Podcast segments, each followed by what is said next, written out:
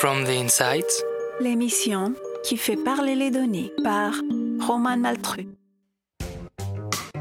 C'est quoi la data? Est-ce qu'elle révolutionne vraiment nos vies Nos méthodes de travail À ce point pour qu'on en parle autant? Et surtout, comment ne pas rester en marge de cette révolution qui est en marche? Fenêtre ouverte sur les coulisses des métiers qui façonnent l'avenir, From the Insights écoute celles et ceux qui ont fait de la donnée leur quotidien, retracer leur parcours, raconter leur expérience en data science, mais aussi en intelligence artificielle ou encore en machine learning, en deep learning, en système expert, en business intelligence, en reporting financier ou extra-financier, en blockchain, en mesure, en KPI, en base de données, parfois open source, en industrie 4.0, en stratégie data-driven, en réalité augmentée, bref. Tout ça pour démystifier la data et ses métiers et rappeler que comme toutes les compétences, elles s'acquièrent. Pensez à prendre des notes, ça pourrait vous servir. Bonne écoute.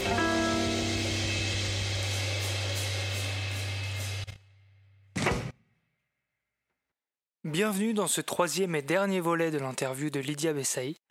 Alors après avoir parlé d'intelligence artificielle, de neurosciences, de biomimétisme, on va parler de comment est-ce que l'intelligence artificielle peut s'intégrer dans les entreprises. Et aussi, ça sera ma partie préférée, on va parler d'éthique.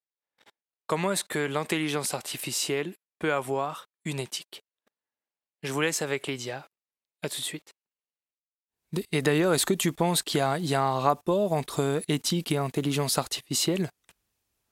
Absolument, on se pose euh, ces questions actuellement vu que ça devient de plus en plus important. L'intelligence Mhm. artificielle a de plus en plus sa place.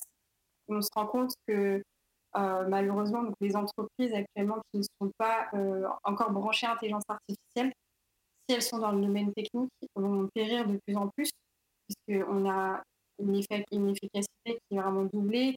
Enfin, on fait vraiment gagner du temps aux personnes. Et au niveau et- des et ça, par- tu, tu penses que ça s'applique à toutes les entreprises? Je pense que ça s'applique à- aux entreprises dans le domaine technique. Mhm. Euh, et peut-être plus tard, probablement, euh, à toutes les entreprises.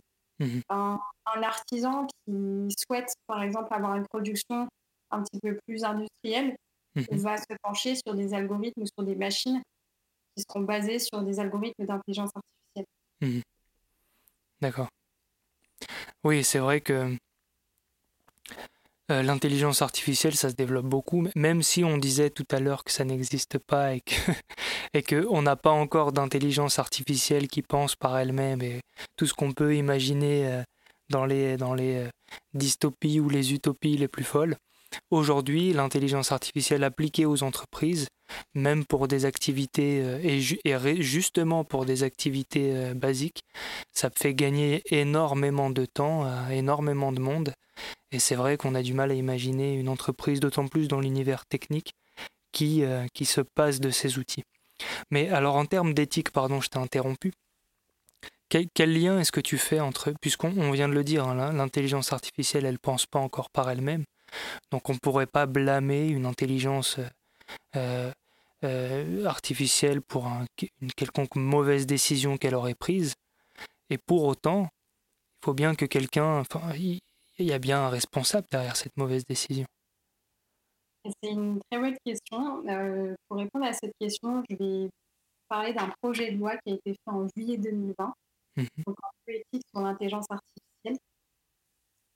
Sur ce projet de loi, donc, euh, on voit que l'humain reste au cœur vraiment des responsabilités, de déjà prévenir les patients, par exemple, si c'est dans le cadre de la santé, de se dire est-ce que vous acceptez que la prédiction va se, va se réaliser grâce à des algorithmes, mais pas forcément, euh, ça va pas forcément être des médecins ou des personnes humaines qui vont euh, vous donner un diagnostic.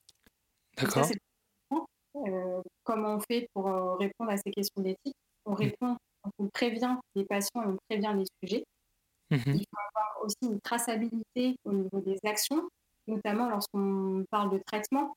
Qu'est-ce qui a été fait au niveau, euh, bah, au niveau des derniers mois pour essayer d'avoir une acte, d'être capable de- de- d'avoir des actions concrètes par la suite? D'accord. Et, et- et ça, c'est quelque chose qu'on qu'on a, qu'on voit, qui, qui- c'est quelque chose qu'on voit déjà dans les, dans les hôpitaux, par exemple? On voit déjà des diagnostics qui sont établis par des intelligences artificielles. On arrive à, tracer les, différentes euh, décisions qui ont été prises euh, et, sur quelles données elles se basaient, etc. Ah, il y a deux questions euh, dans ta remarque. La première question, c'est est-ce que ça existe actuellement? Oui et non. On est encore au stade, si on reprend le mot POC, on est encore un peu au stade de POC. Mmh Donc, on fait des tests au sein des hôpitaux, on se rend compte que ça peut marcher, que ça peut aider les médecins mmh et que peut être euh, très correct, notamment en imagerie médicale, par exemple. Essayer de comprendre euh, sur la base d'une image, est-ce que c'est une tumeur bénigne ou est-ce que c'est une tumeur maligne? Mmh Et euh, au niveau de ta deuxième question, euh, s'il y a de la traçabilité au niveau des actions, par exemple, ça, c'est pas. Parfois, on n'est pas véritablement sûr de, de, la machine. Donc, on parle souvent de boîte noire. On a une décision, on a un résultat à cet algorithme, mais parfois, on ne sait pas véritablement l'expliquer. Mmh parfois, c'est possible de faire cette traçabilité, et parfois, on est incapable de savoir qu'est-ce qui a été fait. D'accord. Et, ça, tu penses que c'est un des, axes d'amélioration de l'intelligence artificielle qui, qui doivent s'opérer de toute façon, j'imagine? Parce que, tu sais, il y, y, a beaucoup de fantasmes. Alors, je ne sais pas si, si euh, c'est répandu, mais j'avais, j'avais lu cet article qui disait que deux intelligences artificielles avaient inventé un langage que elles seules comprenaient. Et euh, quand je lisais les commentaires, je me disais que les gens étaient atterrés, effrayés. Et est-ce que... Donc toi, t'en rigoles, mais c'est vrai qu'on peut se poser la question, derrière toutes ces notions d'éthique, qu'est-ce qui se passe si on ne comprend pas les décisions, en fait? Ça, c'est, la, c'est à la loi de le décider, donc de juger si euh, l'humain doit garder sa place centrale ou mmh pas. Et quand tu dis pardon. Quand, tu dis l'humain, est-ce que tu parles de l'humain qui est euh, victime, entre guillemets, de l'IA, ou est-ce que tu parles de l'humain qui a développé cette IA Alors, je dirais plutôt euh, l'humain qui a développé, mmh et euh, avec une prévention, comme je disais au début, mmh l'humain qui subit. et, et, toi, Lydia, est-ce que tu penses qu'on pourrait arriver alors je ne sais pas quand, je ne sais pas comment, mais à une intelligence artificielle euh, véritable, donc qui a des émotions, qui a un instinct, qui, réfléchit d'elle-même. Ça, ça te semble quelque chose de, possible? Pourquoi pas euh, Quand tu m'as parlé de cet article avec les deux personnes qui parlaient entre elles, euh, enfin deux personnes, voilà, j'ai une personne alors que c'est deux intelligences artificielles uh-huh. en machine. C'est extrêmement intéressant parce qu'on peut se dire, bah là, il s'est créé quelque chose. Mmh Est-ce que cette création peut nous aussi nous aider, pourquoi pas, à comprendre les mécanismes cérébraux? Mmh, ouais. pourquoi pas penser à développer vraiment, à se dire bah, plus tard, euh, on va avoir un type d'intelligence qui va être différent, mmh peut-être pas comme le cerveau humain, mais avec euh, vraiment une authenticité qui va être différente, avec des émotions qui sont propres à la machine, sont pas exactement comme celles, euh, comme les, émotions des humains. Mmh Et on peut y penser.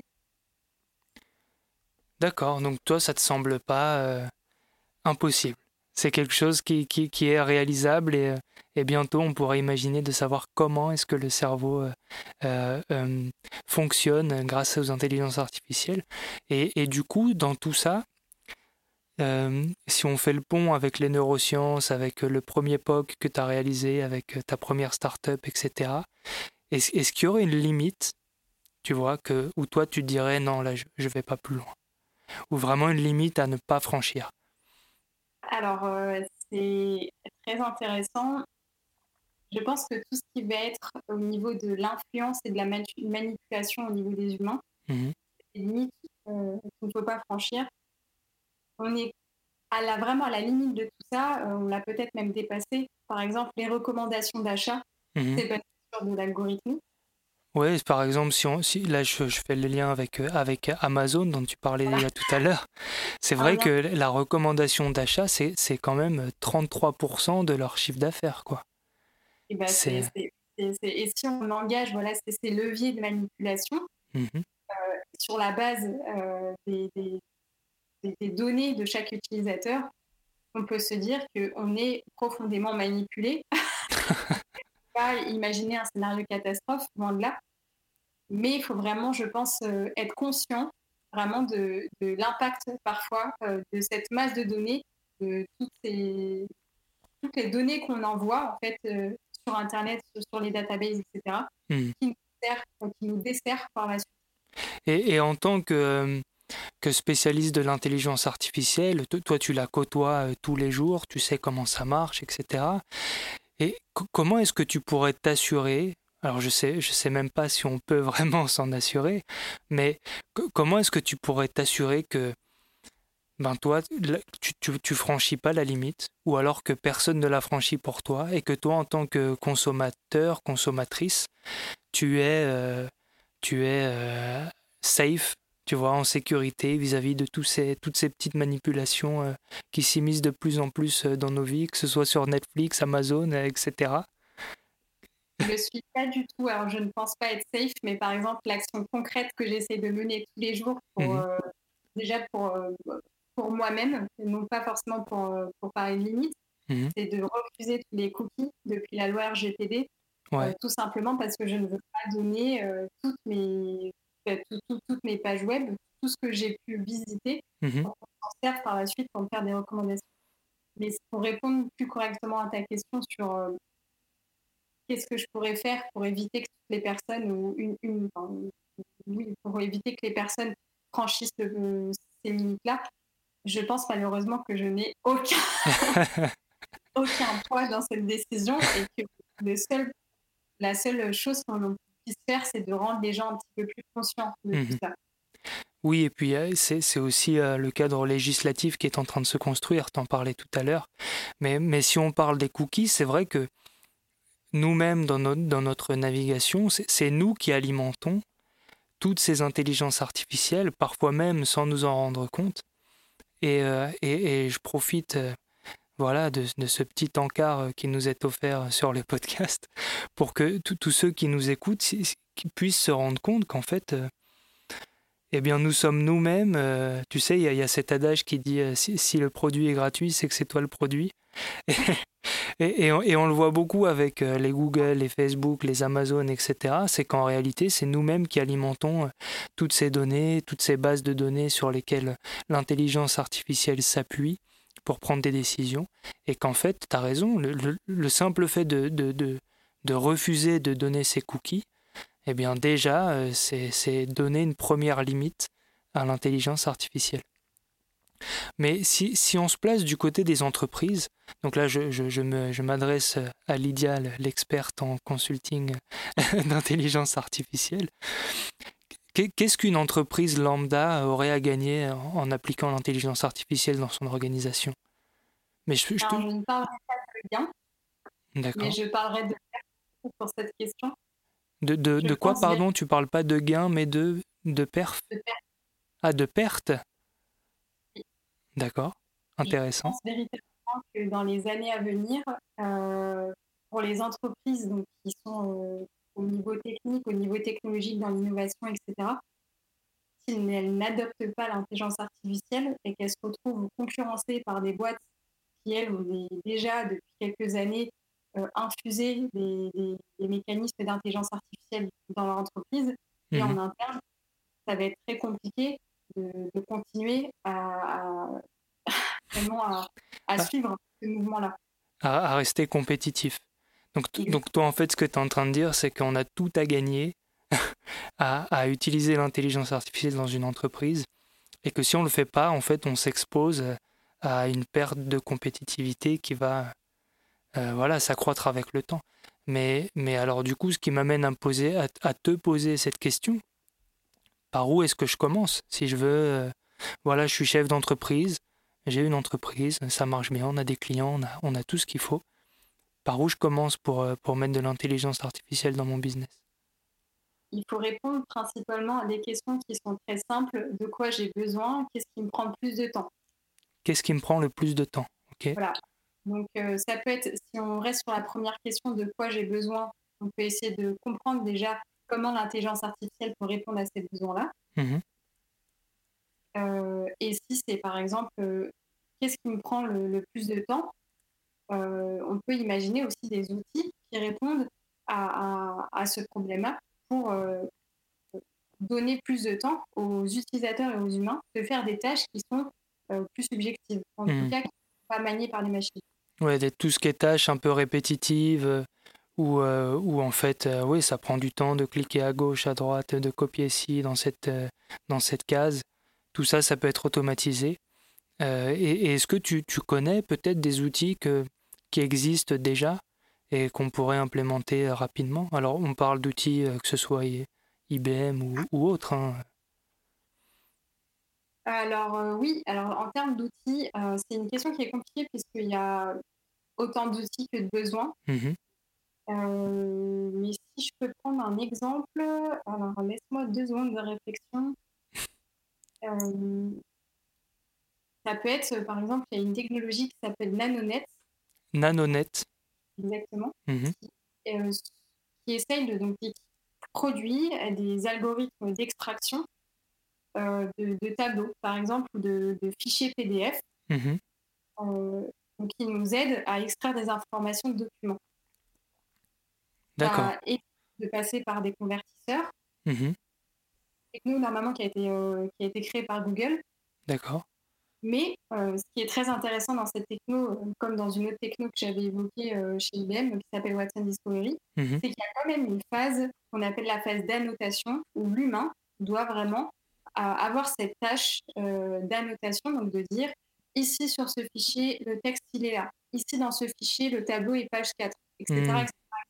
D'accord. on peut imaginer actuellement, parfois, pas tout le temps, l'intelligence artificielle comme euh, euh, une, une, machine, un distributeur de boissons, en pensant qu'en appuyant sur un bouton, c'est tout complètement automatique et qu'on a notre bouteille d'eau qui arrive dans le réceptacle alors qu'en vérité, il y a toujours une phase euh, humaine, et mhm. qu'il y a un humain qui est à l'intérieur de, cette, de ce distributeur qui prend la, canette ou qui prend la bouteille et qui la met dans un autre euh, petit truc automatique qui nous sert à injecter Donc il y a quand même un humain. Ouais, il n'y a, pas encore euh, de, solution complètement autonome et, tant mieux en fait que, l'humain ait toujours sa place et qu'il ait toujours des choses à faire.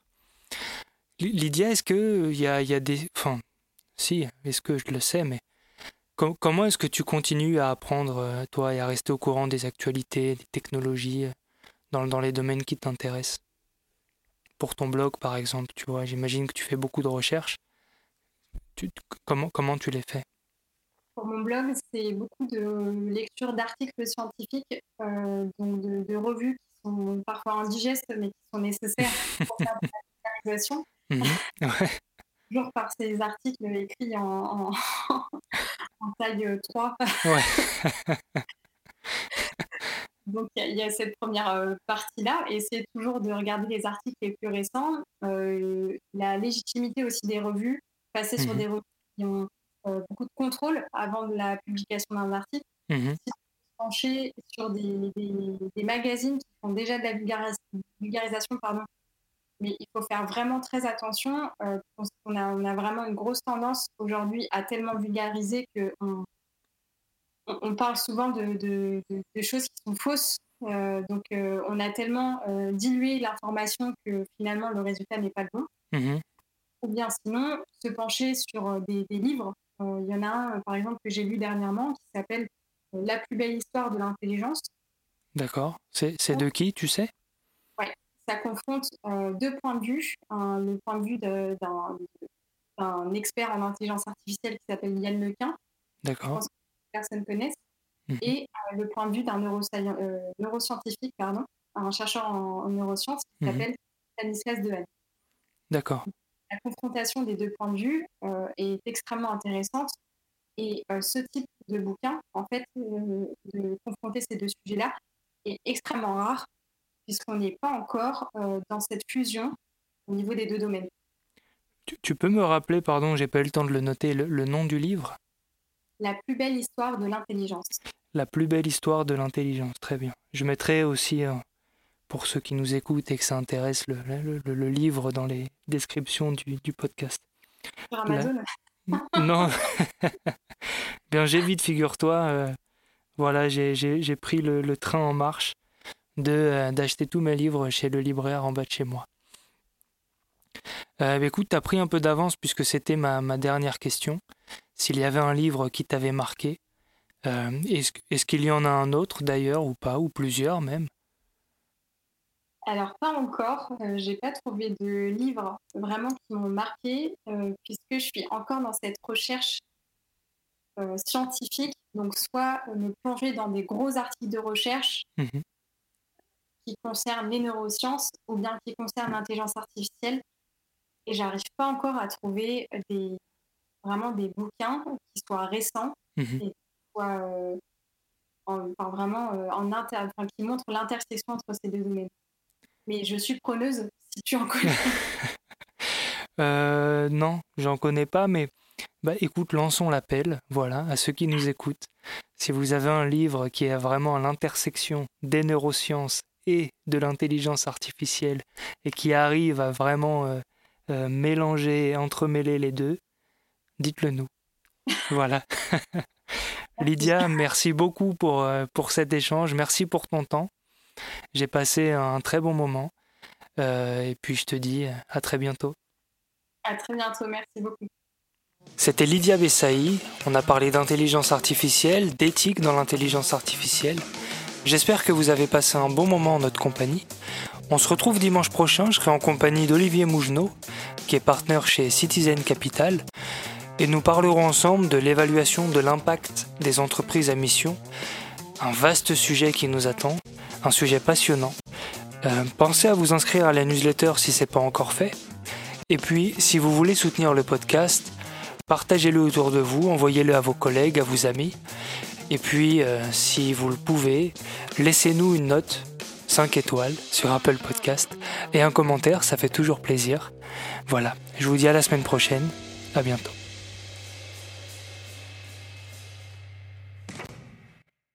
Cette émission a été préparée avec Nicolas Fronto et Raphaël Pazumian pour le mixage. Retrouvez-nous sur fromtheinside.com.